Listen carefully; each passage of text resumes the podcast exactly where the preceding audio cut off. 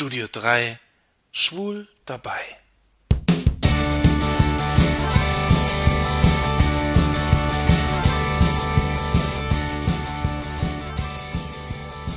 Kein Interesse. Kommt euch dieser Spruch bekannt vor? Singles, die auf der Suche sind, hören diese Worte immer wieder.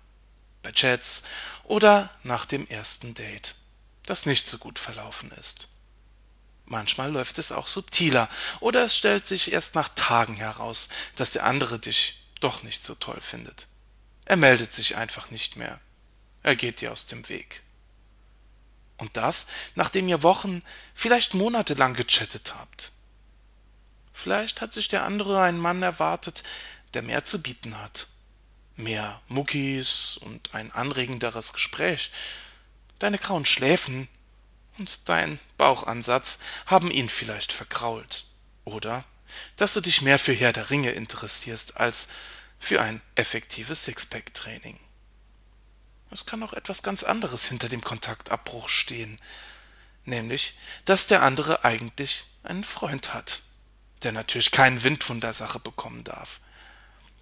Davon, dass ihr geflirtet habt oder dass vielleicht sogar mehr gelaufen ist. Spätestens, wenn ihr den anderen ein paar Wochen später mit seinem Partner in der Stadt seht, wisst ihr, wo der Hase langläuft. Viele machen solche oder ähnliche Erfahrungen und bestätigen sie in der These, dass Schwule oberflächlich sind oder eben einfach bloß schwanzgesteuert.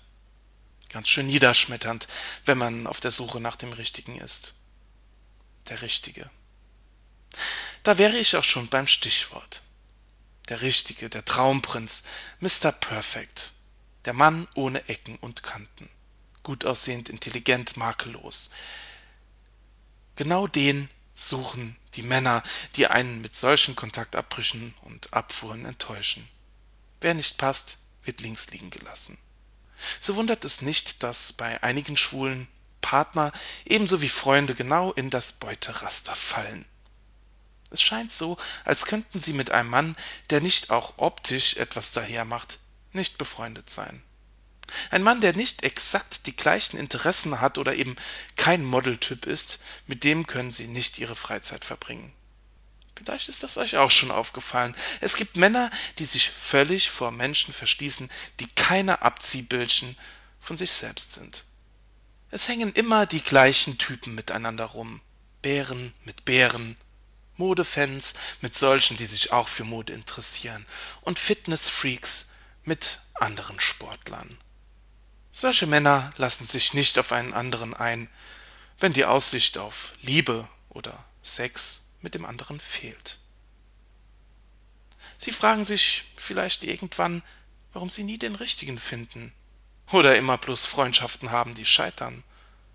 Sie merken gar nicht, dass sie sich völlig verschließen, sind gar nicht bereit dazu, sich zu öffnen und einen anderen richtig kennenzulernen.